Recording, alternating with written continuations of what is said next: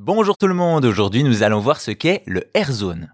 Quand Nintendo a sorti son Virtual Boy, l'accueil a été plutôt tiède pour le casque de réalité virtuelle. Pourtant, cela n'a pas empêché d'autres constructeurs de s'en inspirer.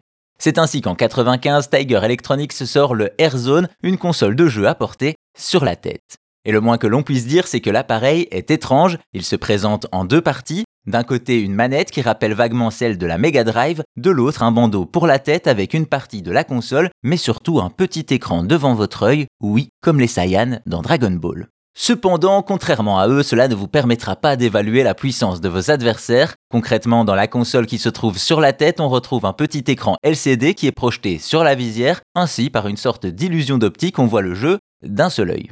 Également, les cartouches sont un peu spéciales, elles contiennent un petit écran transparent, celle-ci s'insère dans la console et l'écran donne ainsi un décor au jeu. Des jeux très sommaires, lents et pour beaucoup injouables, sans compter que tout est en nuance de rouge. Ça vous rappelle quelque chose? C'est normal. Par son concept, le Airzone rappelle beaucoup le Virtual Boy de Nintendo, sorte de casque de réalité virtuelle sorti la même année. Et si le Virtual Boy a été décrié par tout le monde, le Airzone de Tiger Electronics a réussi à faire pire. Plusieurs raisons à cela, déjà le principe même de la console qui donnait vite mal à la tête et semble peu pratique pour jouer. Ensuite des jeux d'un autre temps, on est en 1995 quand la console sort, soit au même moment que la PlayStation, et pourtant les jeux sont très sommaires. Et pour cause, le AirZone était pensé comme un produit plus accessible pour surfer sur la hype du Virtual Boy avec un produit similaire vendu une trentaine de dollars à l'époque contre près de 200 pour un Virtual Boy.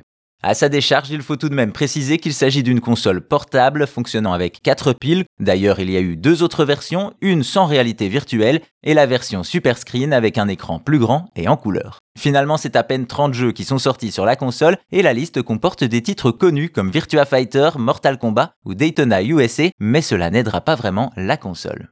Bref, vous l'aurez compris, le Airzone est un échec total aussi bien en termes de vente que de critique, certains hésitant même à le considérer comme une console de jeu, Pourtant, c'en est une, une des pires.